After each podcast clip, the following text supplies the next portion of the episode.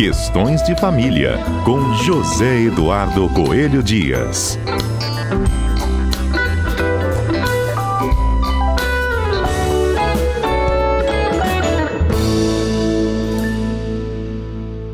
Zedu, bom dia. Bom Zedu, dia, ah, queridos ouvintes da Rádio CBN. Vamos lá, Zedu, já dizia, né, o humorista brasileiro, se não me engano, foi Milo Fernandes, casar é bom, morar junto é que complica, né? e uma Casamento é ótimo, né? A festa normalmente é linda, né? Assim, Aí começa, também, o problema começa no dia seguinte, né? não é? E o, o, o Luiz Fernando Veríssimo, nas suas, na- na- nos inúmeros textos da comédia da vida privada, né, teve um que virou, inclusive, minissérie na Globo há muitos anos atrás. Ele dizia que é, dois personagens, né? "Não, Agora que eu conheço todos os defeitos dele, eu vou começar tudo de novo com outra pessoa, me separar para começar tudo de novo? Não, é melhor acostumar com o que eu já tenho, né? É, Ah, com certeza. Fato é que o número de divórcios no Brasil teve uma queda de 10% em 2022. A gente pode dizer que isso é uma boa notícia? Eu não, eu não, a gente não pode ter essa convicção. Ah, que pena. É, eu explico por quê. Primeiro, primeiro que é o seguinte, nós tivemos um número de casamentos durante o período mais grave da pandemia. A, a vontade a gente tem é de falar que na pandemia, mas a pandemia ainda não acabou, né, Patrícia? Ainda não foi decretado oficialmente o seu fim. Exatamente. Mas no- na época grave da pandemia, que nós tivemos muito isolamento, nós tivemos também uma diminuição no número de casamentos, né? Então, é, e, e por outro lado, nós tivemos logo depois um número muito grande. É, nós já chegamos a conversar aqui sobre o aumento do casos de, de divórcios, né? Uhum. Porque nós tivemos em 2019, 2020, 2021, por exemplo, um, um represamento muito grande, porque até para divorciar as pessoas estavam com medo de sair para os tribunais, eh, a maior parte fechada e tal, então nós tivemos uma variação.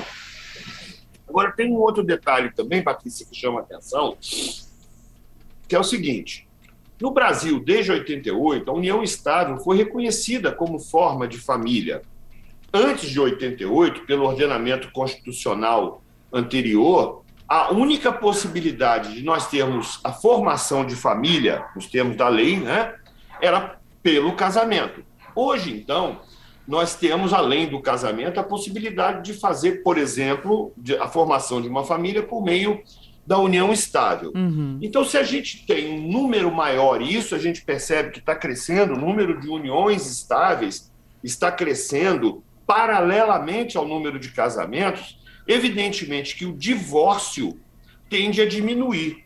Por quê? Porque o divórcio, a gente só pode chamar de divórcio a dissolução do vínculo matrimonial que foi formada pelo casamento. Quando a gente trata de união estável, nós não vamos falar de divórcio, nós vamos falar em dissolução da união estável. Então, isso também pode ter interferido nesses números, nessa queda aí. Porque se eu tenho menos casamentos, evidentemente eu tenho menos divórcios. Aliás, voltando, voltando à comédia do, da vida privada, a gente sabe que é o melhor remédio contra o divórcio é não casar, né? Tá certo. Você está sozinho, no- você está no escritório, né? Você, você é um ser casado, né? Sua esposa não está Claro. ouvindo isso, não, né? Não, ela foi, ela saiu. Eu posso falar assim porque ela saiu. Deus podia falar isso. Ah, você é ótimo, Zedu. Ou seja, gente, divórcio é só para quem casa no papel. Divórcio é para quem casa no papel. Uhum. Então você tem aí. E outra coisa, né, Patrícia? Nós tínhamos há bem pouco tempo atrás e é, é, o divórcio como algo muito grave moralmente falando, né? Uhum. Eu me lembro quando era pequeno, pequeno não, quando eu era criança, é, eu morava lá em Cachoeiro, numa rua, Rua Virgínia, e lá no final da rua morava um, um senhor que era divorciado. E a gente, moleque de, na rua, podia brincar em qualquer lugar. O único lugar que a gente não podia brincar era em frente à casa do moço divorciado. Por quê? Porque ele era divorciado. Né? Então você vê que hoje em dia uma pessoa ser divorciada não, não representa mais risco para absolutamente ninguém. Claro que naquela época já não representava, mas a moral da sociedade indicava isso. Então, de alguma forma, as pessoas estão com mais liberdade para constituir os seus relacionamentos e, ao mesmo tempo, para desfazer esses relacionamentos. Uhum. Nós tivemos aí Bauman falando, né? Que hoje, em vez de relacionamentos, nós temos conexões, não é assim? Uhum. E então é, é, claro que com, com a mudança da sociedade, é, esses atos jurídicos, né? O caso, por exemplo, do, do divórcio, é, tende a diminuir. Então, não é porque as pessoas estão acreditando mais no Felizes para Sempre. Eu não, não, não, não apostaria nessa opção. Mas uhum. é uma uhum. série de fatores e é muito difícil a gente analisar um número assim sem ter todos os dados. Nós precisaríamos ter também né? O número de, de uniões estáveis, a gente não tem esse dado. Por quê? Porque a união estável é fato, né? É, o censo, nós ficamos um período sem ter censo, né? Hum, sim. O, aliás, não é que nós ficamos um período sem ter censo. A pandemia, o censo é. que era para ter sido feito em 2020, até hoje nós não temos resultado dele, não é verdade? É, a pandemia fez com que o censo fosse adiado, né? E a situação está complicada até agora. Está faltando recenseador, inclusive, né? Isso. Então a gente não sabe, por exemplo, a pesquisa por amostra de domicílio, que, que vai dar, como é que estão as, as constituições familiares em termos estatísticos, a gente tem poucos, poucos dados é, é, certos, vamos dizer assim, uhum. confiáveis, né? que reflitam efetivamente a realidade hoje. Então, pode ser que a gente tenha tido uma diminuição no número de divórcios, mas tenha tido também, por outro lado, um aumento no número de uniões estáveis, um, um, um prolongamento no, no, na permanência do, do, do, par conjugal, do par afetivo, por meio da união estável. Então é, é, sempre complexo a gente analisar esse tipo de dados, sabe, Patrícia? Uhum. Mas uma coisa é certa: as pessoas estão mais livres, inclusive para permanecer casadas. Porque antes era muito comum você é, é, dizer, e a sociedade tinha isso muito claro, que era uma, uma meio que uma obrigação você permanecer casado. Hoje o divórcio é, é um ato de vontade. Então, você, o que, é que você precisa para ficar casado hoje? Querer ficar casado. Verdade. E se as pessoas estão querendo ficar casado mais tempo, isso também é um, é um dado a se comemorar, né? Claro. É, é, você citou a questão da, de quando você era criança, né? De, do divorciado lá da sua rua, que vocês podiam brincar em qualquer lugar, menos em frente à casa dele. É, é Para ele, se já existia esse preconceito, digamos assim, para as mulheres era muito mais difícil. E era difícil para as mulheres que eram desquitadas, divorciadas. Primeiro você desquitava para depois você divorciar, antigamente era assim, né? Isso. E aí isso. era difícil para as mulheres que ficavam com os homens desquitados ou divorciados, elas também sofriam, né, por conta disso. Ah, é, é. uma mulher desquitada, separada ou divorciada era necessariamente uma mulher de moral duvidosa. Que coisa, né? Que absurdo, né? Que, que coisa absurda, né? Aí depois nós tivemos uma série de mecanismos que protege, passaram a proteger mais a mulher. É, por exemplo, a Lei Maria da Penha. Você imagina antes da Lei Maria da Penha, antes da gente começar a discutir sobre violência familiar e violência doméstica, né, Patrícia? Uhum. Imagina quantas mulheres não ficavam obrigadas dentro de suas casas e sofrendo violência por parte de seus maridos, né? Você parou para pensar nisso, a gravidade disso? Com e certeza. aí, quando elas tentavam se libertar, eram mal vistas pela sociedade.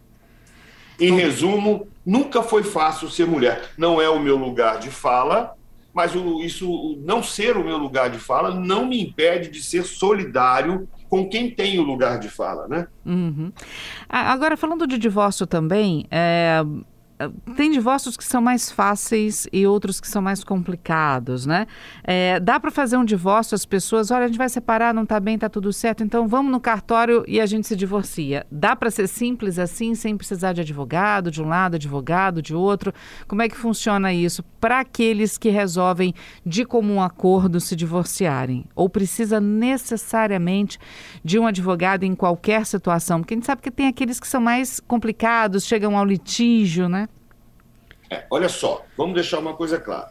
Até por mandamento constitucional, o advogado é indispensável à administração de justiça. Uhum. Qualquer ato jurídico é, um simples contrato, as pessoas deveriam ter o hábito de procurar os seus advogados para aconselhamento.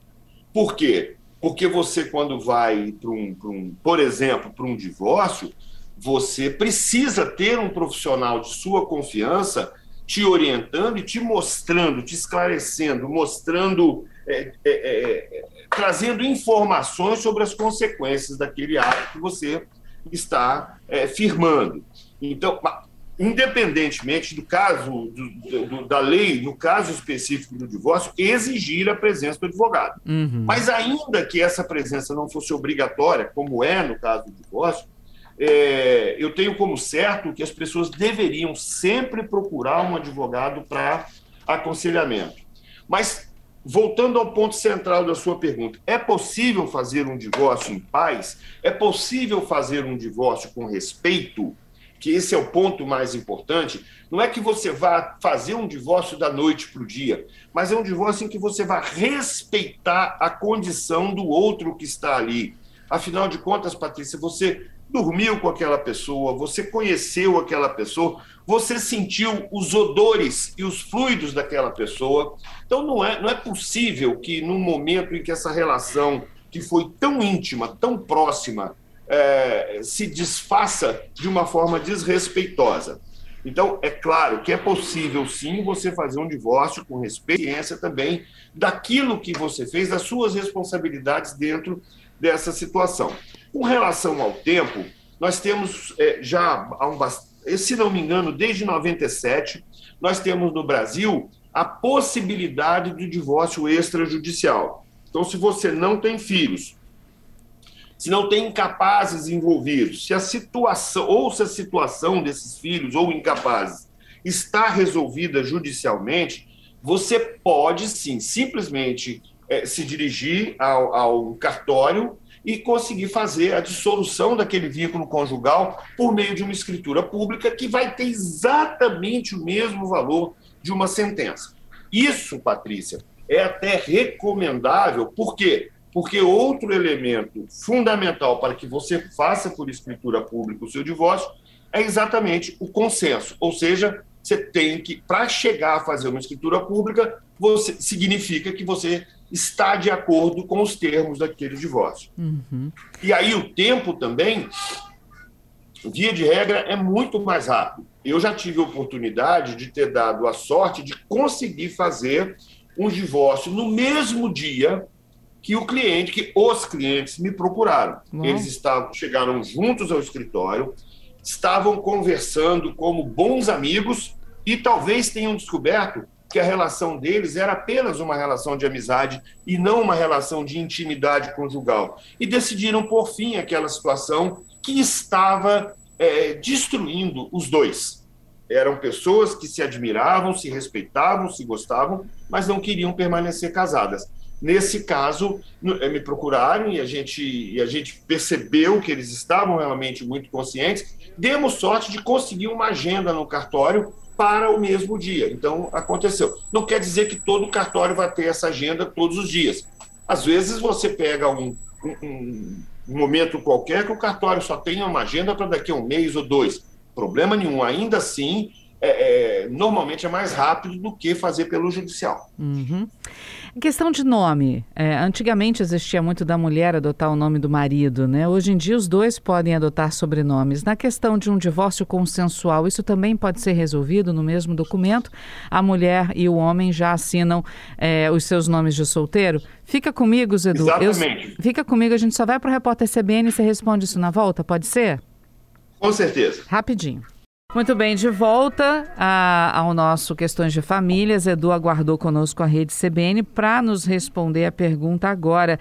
Zedu, nesse divórcio consensual mais rápido que é feito no cartório, dá para fazer também o retorno do nome de solteiro dessas pessoas? Dá sim. Você, você pode, nesse divórcio de cartório, você pode é, é, é, você vai ter as mesmas condições no divórcio judicial. Uhum. Então, tudo aquilo que você resolve num divórcio judicial, você pode resolver num divórcio consensual. Lembrando que eu não posso tratar só das questões relacionadas aos incapazes. Essas têm que estar resolvidas. Uhum. Tá? Pergun... Então, nome, é, se, eventualmente alimentos que um pague ao outro, é, tudo, tudo, tudo, tudo. Uhum. Pergunta... A lei permite que é, é, um divórcio completo. A diferença uhum. é que ele pressupõe consenso e pessoas capazes. Uhum. Pergunta de ouvinte que pediu para não ser identificado aqui. É. Por que que depois do divórcio a gente não pode voltar a ser solteiro? Porque a certidão de nascimento ficou retida no cartório? Não dá para pegar não, de não é. volta? É. Não. Não, não é por isso, não. O ouvinte isso quer apagar aí... a história dessa pessoa da vida dele completamente, mas tudo bem. É, porque o ato foi praticado, você realmente mudou, e essa alteração foi significativa, porque o casamento, quando traz a união em comum, quando traz a comunhão de interesses, ele tem reflexos não só é, pessoais, mas também reflexos patrimoniais, né? Você casou, você constituiu patrimônio, você fez negócios como casado, então precisa ficar sua marca ali como como alguém que passou por aquela experiência, tá? Uhum. Não, não pode, não pode, não é, não, não volta para solteiro. Solteiro ficou quando você contraiu o seu primeiro casamento. Uhum. Agora há uma situação, Patrícia, que é a seguinte: quando você promove a anulação do seu casamento, é como se o casamento não tivesse existido. Quando um juiz declara nulidade do casamento, é como se aquele casamento não tivesse existido. Aí, nessa hipótese, você volta, a sua certidão não vai constar que teve um casamento anulado. Aí sim, vai voltar como se você fosse ser solteiro. Por quê? Porque o casamento não teria existido. Ok, Zedu. Obrigada mais uma vez, viu, meu bem, por estar conosco aqui respondendo as dúvidas dos nossos ouvintes sempre à disposição e é uma alegria falar para os nossos ouvintes aqui da CBN. Obrigada, viu, querido? Uma boa semana para você e até segunda que vem. Se Deus quiser. E ele há de querer. Obrigada, Zedu.